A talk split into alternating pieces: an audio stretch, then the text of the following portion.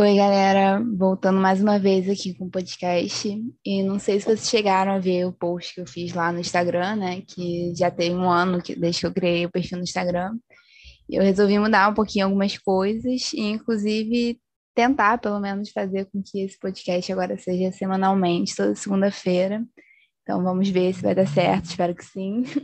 E também eu criei um perfil lá no Medium para botar alguns textos também que sejam mais longos, que não iam caber todos lá no, no Instagram. Então, para quem quiser dar uma olhada também, tá tudo lá no perfil do Instagram, que é arroba. E depois desses avisos, né, vamos para o que interessa, que eu vim hoje aqui falar um pouco sobre a minissérie Missa da Meia-Noite, que é da Netflix, aí estreou no mês passado. E ela é dirigida, roteirizada, criada e tudo mais pelo Mike Flanagan, que ele já é uma figurinha conhecida aí para quem gosta de terror, principalmente dessas minisséries aí da Netflix, né?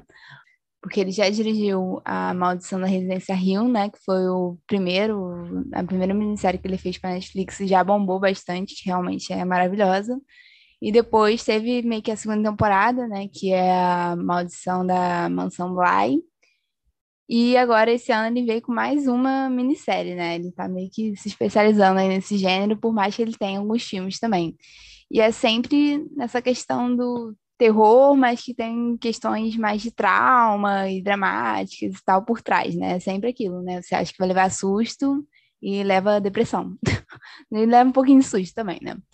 Mas essa série da Missa da Meia-Noite, eu não sabia muito bem o que esperar, né? Porque não é muito bem o que ele já estava fazendo antes, que era isso de Casa Mal Assombrada, né? E fantasma e tal. E parecia ser uma coisa, até pelo nome, pela sinopse, pelo trailer e tal, uma coisa bem voltada mais para a religião mesmo, né? Para a religião católica e toda essa questão de pecado e divino e tal. Mas acaba que ela é bem mais que isso, até, pelo menos na minha opinião. Mas como eu acho que essa é uma série que quanto menos você souber, é melhor, porque ela tem uns plot twists aí, tipo, até bem cedo, né, na história. Então, eu vou aqui me conter nessa parte sem spoiler, a falar algumas curiosidades e tal, e falar também um pouquinho da sinopse da série, né, porque é o que vocês querem saber.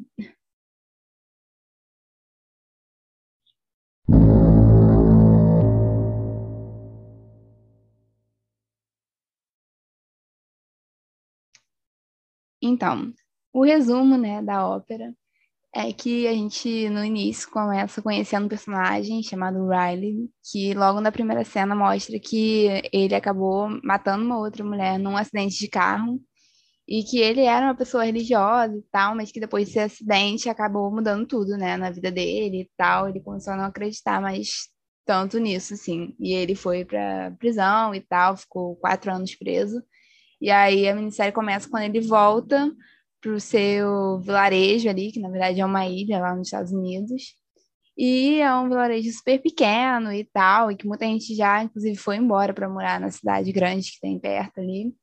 Mas que aí quando ele volta, todo mundo sabe o que aconteceu com ele, todo mundo sabe um da vida do outro, né?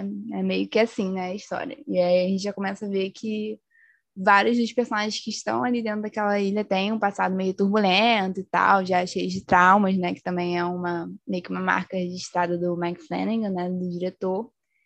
Mas o que realmente muda tudo ali é que quando chega o Padre Paul, que ele é um novo padre que chega lá para a cidade, porque o, o antigo reverendo lá deles ele estava bem velhinho já e ele foi fazer uma viagem para Israel, se não me engano.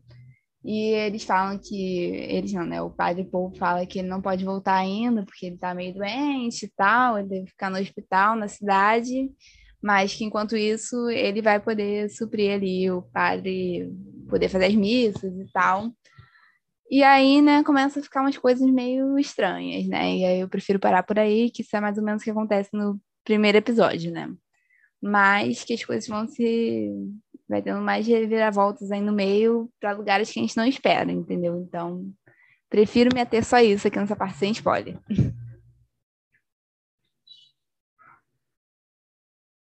Mas uma coisa que eu queria falar, diálogo também, é que essa é uma série com um ritmo bem mais lento, assim. Até as outras minisséries dele também são, mas essa eu senti ainda mais isso. E os episódios, eles são, né, de uma hora e tal, e, e tem muitos monólogos, né? Uma coisa que eu vi o pessoal reclamando, assim, um pouco, e outros elogiando também. É porque ele sabe escrever bem, assim, essa, essa questão dos monólogos, mas às vezes fica, tipo, cinco minutos só um personagem falando, e depois o outro vai falar, fala cinco minutos também, e, tipo, não é exagero, gente. Tem episódios que é, tipo, muito tempo realmente essa questão dos monólogos, né? Então, quem não gosta muito disso, provavelmente não vai curtir tanto. Mas eu acho que vale a pena pelo menos dar uma chance aí, ver o início, ver pelo menos ali até o terceiro episódio para você ver se vai gostar ou não. Porque a minissérie no total tem sete episódios, né? Então ela é curta, né? Relativamente curta, mas ela tem esse ritmo mais lento, assim, mais arrastado, uns episódios que talvez desse para dar uma cortada ali. E também uma outra questão que eu acabei não curtindo muito é que é, acaba que os personagens ficam meio unilaterais, assim, que é tipo, ah, a questão do personagem é essa daqui, então ele vai ficar falando disso só a série toda, entendeu? Tem muito isso, que eu senti, pelo menos. E eu acho que é até por isso que o padre foi o meu personagem favorito, assim, porque ele realmente é bem complexo e tem horas que eu tava com raiva dele, tinha horas que eu tava amando ele, e eu fiquei nessa montanha-russa de emoção aí com esse padre. e eu acho que justamente, talvez se eles botassem um pouco mais disso nos outros personagens, ficaria mais interessante. Mas também não é uma coisa que senti que estragou a série assim pra mim, não. Só que eu achei que poderia ter sido melhor, né?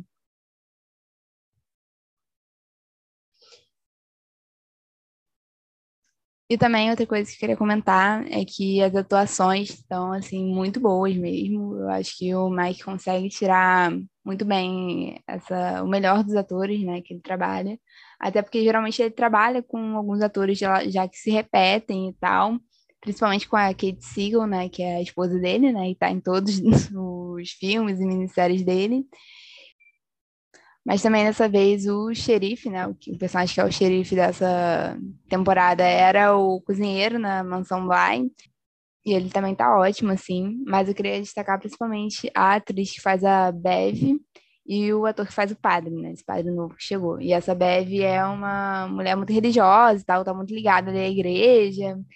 Enfim, eu acho que eles dois, tipo, deram um show mesmo. Tem cenas deles que eu ficava, gente, eu tô com medo deles, entendeu? Mesmo que essa não fosse super assustadora nem nada, mas eles realmente eu acho que impactaram mais assim. Agora, já indo aqui para a parte das curiosidades, né? É, eu vi algumas entrevistas que o Mike Flanagan fez também, produtores, atores, que foi até minha amiga Raquel que me mandou os links aí. Obrigada, Raquel, se você estiver ouvindo, pela curadoria. E nessas entrevistas, né, ele fala que essa história é mais pessoal para ele, que ela já está escrita há mais de 10 anos, mas que nunca conseguia botar de fato, né, para ser realmente feita, e que só agora que ele já tem um certo atributo ali dentro da Netflix, né, por ter feito duas minisséries que tiveram sucesso, ele conseguiu fazer essa, né, finalmente. E foi agora, né, no, no, período da pandemia ainda que eles gravaram, então teve essas complicações, assim, mas que ele se sente muito realizado, né, de finalmente puder, poder ter feito isso. E que essa história é mais pessoal, assim, para ele, porque até mesmo o personagem do Riley é muito inspirado nele, é meio até como se fosse um alter ego, assim, podemos dizer porque ele também era muito ligado à religião católica, né? Quando era criança, ele foi coroinha e tal. Mas também ele, quando ele começou a ficar mais adulto, ele teve problemas com, com alcoolismo, né? Que nem o Riley também tem, como mostrado. Só que ele não matou, né? Ninguém de fato num acidente de carro. Então o Riley é um pouco mais fugido aí da cabeça, né? Por essa questão. Mas então a gente vê que ele realmente tá colocando uma coisa mais pessoal ali em tela, né? E eu acho que isso ajuda muito para todos esses monólogos, essas questões que você vê que ele teve que realmente, tipo, pesquisar muito sobre isso, era um assunto que realmente interessava ele e que é um roteiro que não é escrito, tipo, ah, em um ano, assim, ele tá com isso há mais de 10 anos, né? Então, tem essa questão de ser muito bem feito mesmo. E E tanto que esse roteiro tá há tanto tempo aí já na gaveta, né? Que no filme Rush de 2016, é, que foi um dos primeiros filmes de sucesso do Mike Flanagan e tal, a personagem principal é uma escritora, né? E ela escreveu o livro mais famoso lá dela, é meio como se fosse a história do Missa da Meia-Noite. Tanto que tem uma cena que uma vizinha vai lá falar com ela e tal, sobre o livro. Aí ela fala que ela adora o relacionamento do Riley e da Erin. E o, esses dois personagens são os Missa da Meia-Noite, né? Por mais que ela não dê muitos detalhes sobre o livro, dá pra gente perceber já que era ele botando os easter eggs aí do Flanagan Verse, porque a gente vê já que começa a ter muitas coisas que têm relações assim pequenas, né? Mas faz bem interessante já que ele vai botando isso nas produções dele.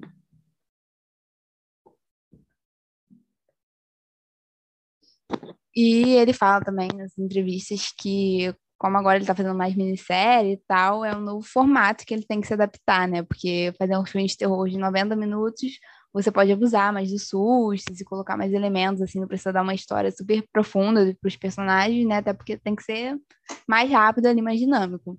Mas nas minisséries ele tem que suspender por mais tempo esse susto e esse horror que ele traz por trás, né? E eu acho que justamente isso ele consegue dominar muito bem, por isso que ele faz tanto sucesso, assim, quem, geralmente quem gosta de alguma coisa dele vai gostar do resto, porque ele consegue trabalhar muito bem com essa questão de, de instigar ali para ir aos poucos, as coisas serem reveladas e tal. E eu acho que ele demonstra muito bem isso também como diretor, né?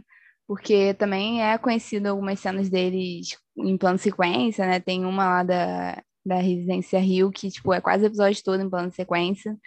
E nesse também do A Missa da Meia-Noite, acho que no início do segundo episódio, se eu não me engano, que também tem uma cena lá que é, tipo, quase 20 minutos de plano de sequência e tal. E ele consegue fazer isso muito bem.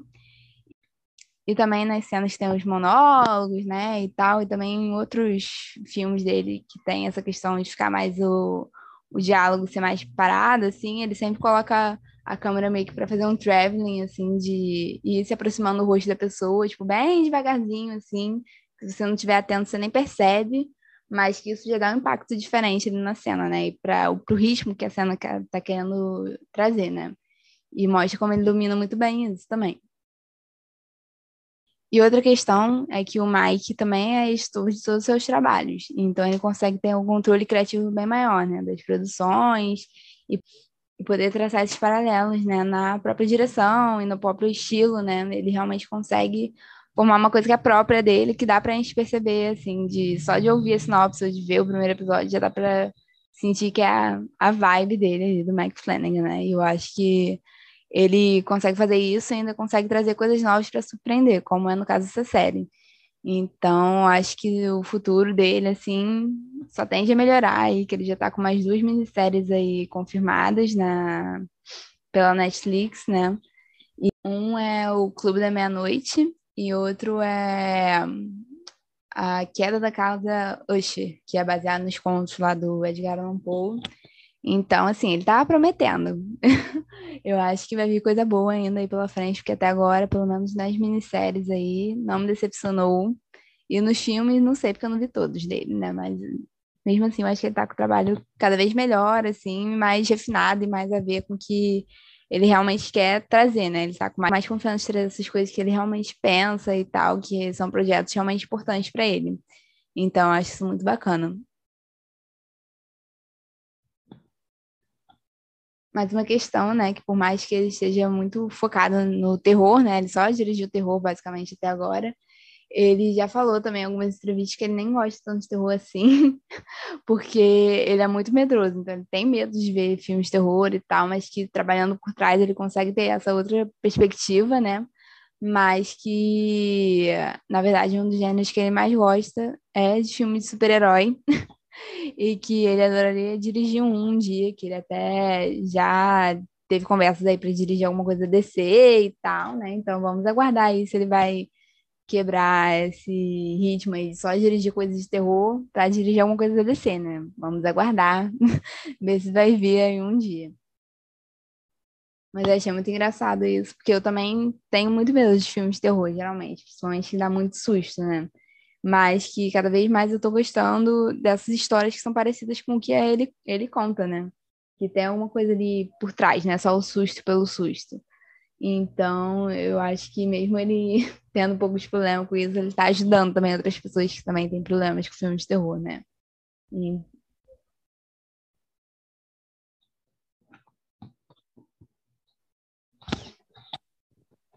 E também algumas entrevistas, né? O produtor executivo que também está sempre com, trabalhando com o Mike Flanagan, que é o Trevor Macy, ele falou que toda essa questão da fé também é muito importante para o Missa da Meia-Noite, né? Claramente.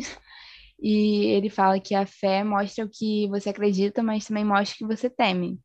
E que a, o objetivo da minissérie é justamente jogar essas perguntas para cada um ficar refletindo aí no que cada telespectador ali que está vendo, refletir o que você acha sobre essa questão, não deles falarem, ah, isso daqui é bom, isso daqui é ruim, entendeu? Ainda mais essas questões religiosas, né, que a gente sabe que sempre gera uma polêmica e tal, e por mais que eles até façam certa crítica, né, como eu vou falar um pouco mais na parte com spoiler, eles querem deixar isso aberto para cada um poder achar o que lhe convém ali também, entendeu? E uma das coisas que mais me fez refletir na série, no geral, assim, podendo falar sem spoilers ainda, é justamente essa dualidade que eles colocam entre a religião e a ciência, né? Porque o personagem do Riley tem essa questão de que quando ele depois do acidente lá que tem, da menina que morre, ele acaba virando ateu, né? Deixa de acreditar. E como ele vai para prisão, ele acaba tendo muito tempo lá, ler vários livros e tal, então ele volta sempre rebatendo o argumento com algo científico, né, que ele leu durante esse tempo. E eu achei muito interessante como é que eles colocam essa questão, né, porque a cidade toda ali, o vilarejo todo é religioso, praticamente, e essa questão muito forte lá para eles, né? Então, como eles acabam colocando nesses diálogos que o Riley tem com o padre, ou então com a Erin, é, monólogos, eles mostram que tem a beleza, mas também tem um medo e essa questão de destruição dos dois lados, entendeu? Porque são duas maneiras de ver o mundo, a gente consegue perceber isso perfeitamente alguns monólogos, algumas cenas que eles estão falando sobre a mesma coisa, mas a visão deles sobre aquilo é totalmente diferente por causa disso, essa questão da, da fé, né? Algum, o Riley, por exemplo, vai ver uma coisa totalmente científica e tal, e que tem essa beleza naquilo também, mas que também trata sobre uma coisa muito racional e tal. Mas já quando vai ver na perspectiva da fé, também tem certa beleza, mas também tem muito o medo por trás daquilo, né? Que é como o produtor executivo falou. Então, essas partes assim, me fizeram refletir bastante. E eu acho que, para quem gosta de pensar né, sobre esse tema, porque eu, eu mesma não sou uma pessoa religiosa, então não foi algo que, tipo, me afetou profundamente. Eu acho que até a parte mais que eles falam mais científica me afetou mais do que a parte religiosa. Mas eu acho que são questões que a gente deve sim se questionar e tal, porque são coisas que fazem parte da nossa sociedade, né? Então, é isso. A parte sem spoiler, gente. Agora eu vou começar com spoiler, hein? Tô avisando. Porque essa série realmente você tem que ver sem spoiler. Então, para quem ainda não viu, vai lá, confia no que eu tô falando. e que realmente eu acho que é uma série muito boa, assim. Por mais que seja mais lenta e tal, acho que vale muito a pena ver.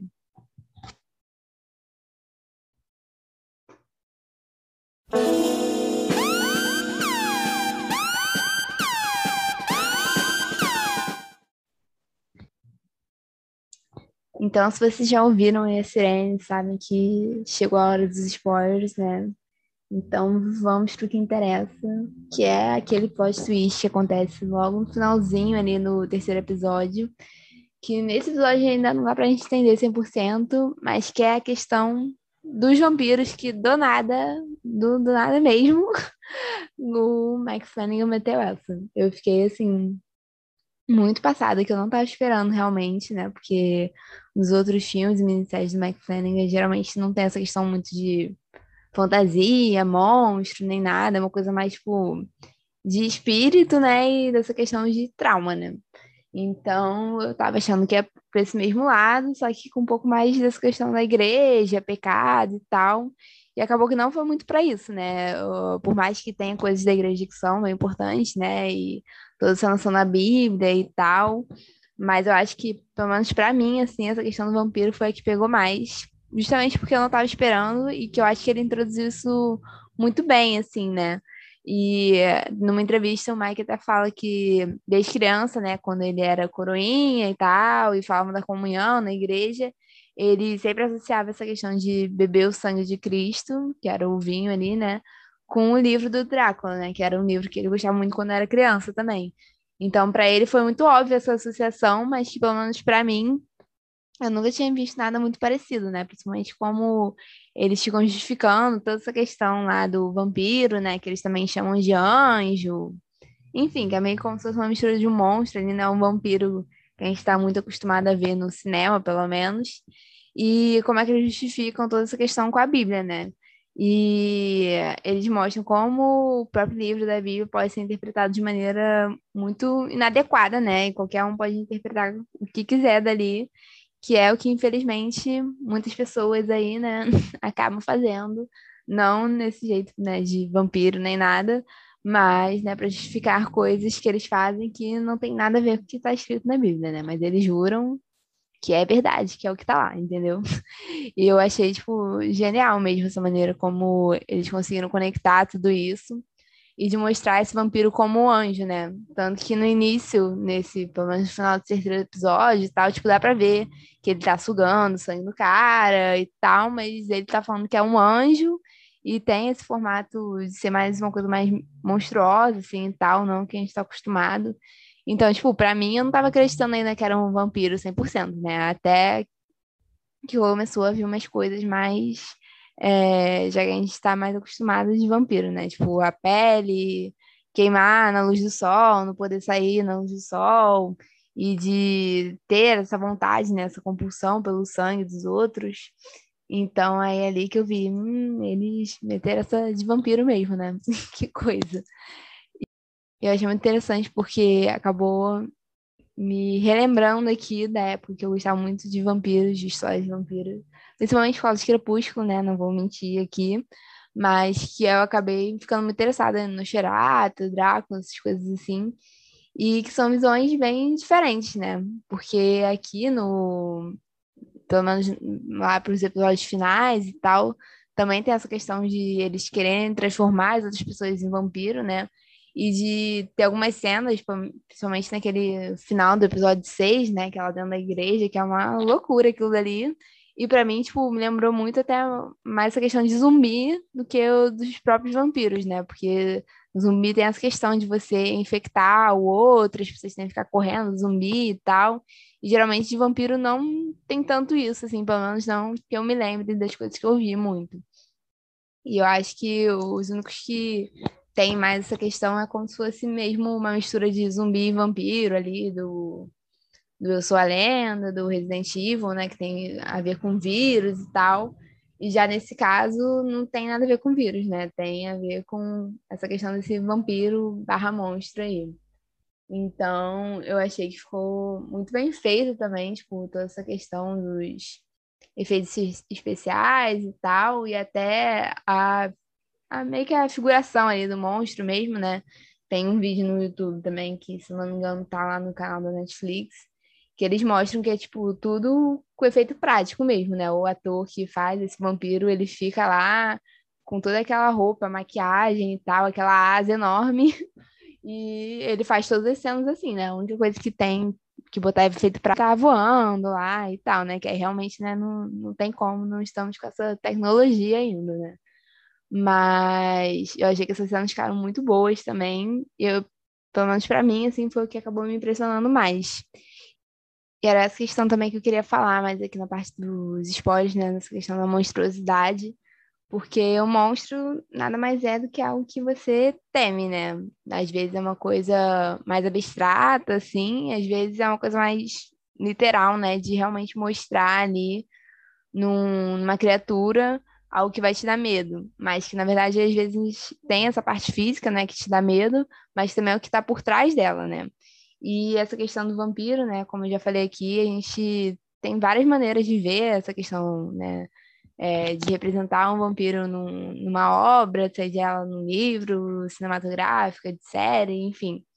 E a gente, ultimamente, né, até com essa questão do Crepúsculo, do Vampire Diaries, do True Blood e tal, que são coisas que já tem um tempinho aí, no final dos anos 2000, início de 2010 ali, mas que foi uma coisa que ficou muito marcada na cultura pop, né? E de vampiros, assim, sedutores e todos bonitões lá, e tem romance, sei lá o quê, e tem essa parte do sangue, de matar e tal, mas que não é uma, uma coisa muito para te dar super medo, assim, né? Para uma coisa mais suspense ali, isso quando tem, né? Não é tanto voltada para o terror, né? E para todas essas questões que vêm por trás.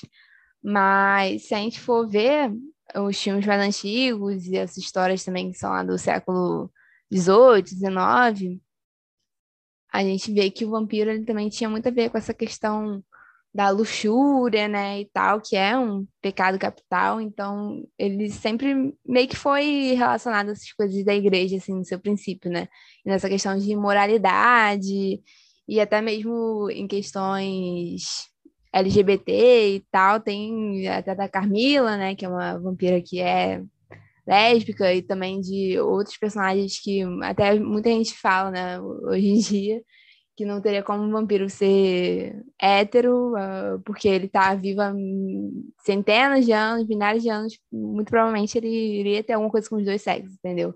Então, então muitas histórias de vampiro também mais recentes, assim, tem essa questão homerótica ali, às vezes não é uma coisa super explícita, mas que dá para perceber, né? Tipo aquele da entrevista do vampiro, ou até essa minissérie do Drácula que teve aí, acho que foi 2020, né? Então, tudo, mesmo que não fale diretamente, assim, da igreja, tem alguma coisa ali por trás, né? E também aquele negócio da, da cruz, afastar o vampiro e tal, mas que são elementos que a gente meio que foi perdendo, né, com essa popularização do vampiro. E não eu esteja falando mal da popularização do vampiro, tá, gente? Porque, como vocês sabem, eu gosto muito de Crepúsculo, sou fã até hoje. então, não estou falando mal disso, eu acho ótimo também. Porque até porque foi o que despertou meu interesse sobre isso.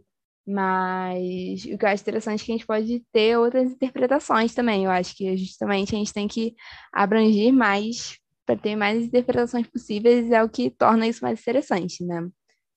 Então, eu acho muito bom como ele trouxe essa ressignificação desses símbolos do vampiro e tal, mas de uma maneira também totalmente diferente do que tinha nessas histórias mais antigas lá. E para mim aqui, Mike Flanagan foi visionário, entendeu? De colocar esse.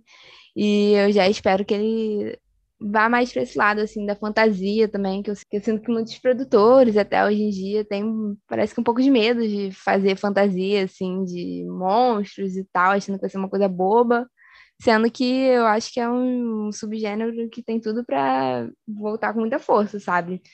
É, que é, dá para trabalhar muitas coisas por trás, assim, muitas questões sociais, inclusive, também por trás como esse também para toda essa questão é, da religião, que querendo ou não é uma coisa social, né? É uma, é coisa bem forte na sociedade, principalmente aqui no Ocidente, né? Nas Américas no geral. E eu achei muito bom que ele pôde trazer isso assim, e foi tipo do nada, despretensiosamente, né? Porque ninguém estava esperando ir ver essa minissérie chegando esses vampiros, né?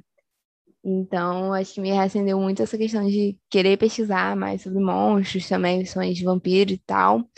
E pretendo trazer mais coisas sobre isso aí no futuro. e já estou planejando um post aí sobre monstros no cinema, que deve ser mais final do mês, e espero que vocês gostem dele também.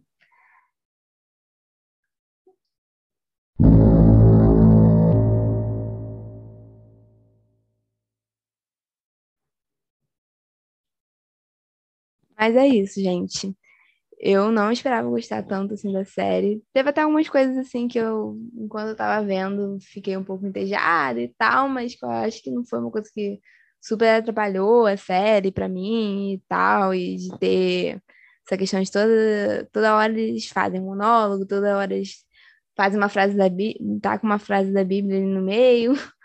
que às vezes fica um pouco repetitivo, né? Mas que eu também entendo ele ter feito o roteiro assim, para poder justificar, né, as coisas que ele tá mostrando em tela e poder amarrar tudo, né? Porque realmente eram muitos assuntos ali que ele estava tratando. E eu acho que o que acabou me tocando mais, além de ter essa questão do vampiro do nada que me reacendeu aqui uma chama para isso, foi justamente essa questão do como a religião pode ser uma coisa boa de você realmente ter fé ali e tal, mas que você também não pode deixar de lado seus medos e achar que você pode controlar tudo através da religião e querer interpretar as coisas só do seu jeito, né? Eu acho que uma coisa que eu fiquei refletindo sobre essa minissérie é justamente isso, que tem várias maneiras de ver o mundo e que a gente tem que respeitar elas, né? Tanto que tem a questão também do xerife ser muçulmano, né? Que eu não tinha comentado antes, mas que também eu achei muito importante, né? Botarem uma outra religião ali, ainda mais sendo muçulmano, né? Que principalmente nos Estados Unidos tem um estigma muito forte e de como as pessoas que são mais fervorosas ali na igreja não veem isso com bons olhos, né? Acham que só o dela tá certo e ele tem que se acostumar com aquilo ali e vai embora, né? Então, acho que ele trouxe críticas bem importantes, assim, e deixou justamente o que eles queriam, né? Deixar a gente refletir sobre algumas questões. E tiveram frases, assim, falas muito bonitas, principalmente no final, né? No último episódio, que é bem triste, né? Que acaba todo mundo ali morrendo praticamente, né? Só fica lá os dois adolescentes.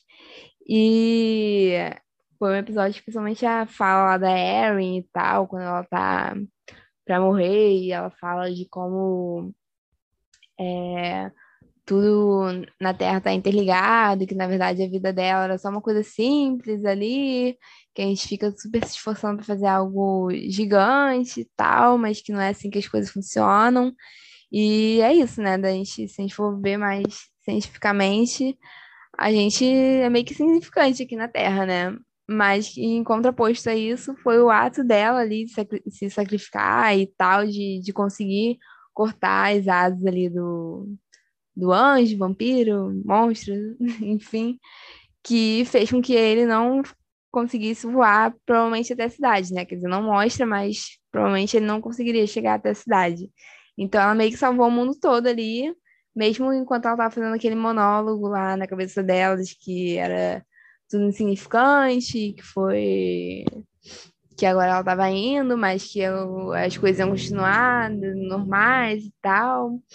Então, eu achei muito bonito, assim, muito tocante essa parte e a dualidade que ela tem, né? De, tipo, ela tá salvando o mundo ali, mas ao mesmo tempo ela tá morrendo e tá em paz com isso, né? E é uma visão totalmente diferente que ela tinha da outra vez que ela falou lá com o Riley sobre o que ela achava que acontecia quando a pessoa morria e tal. E que para ela esse momento de aceitação foi muito importante, né? Então, foi uma coisa que me pegou ali também no final.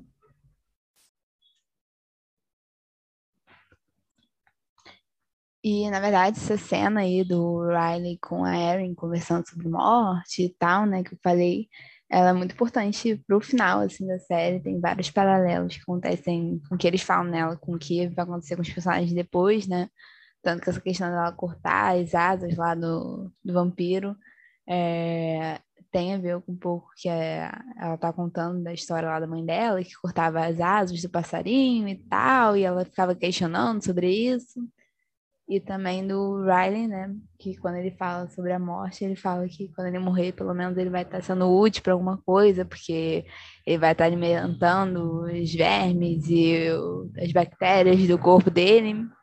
E aí acaba que, na verdade, isso nem acontece, porque ele é literalmente incinerado ali, né? Depois que ele vira um vampiro e vai pro sol. Então ele nem. O corpo dele acaba não servindo para nada, porque nem tem mais corpo.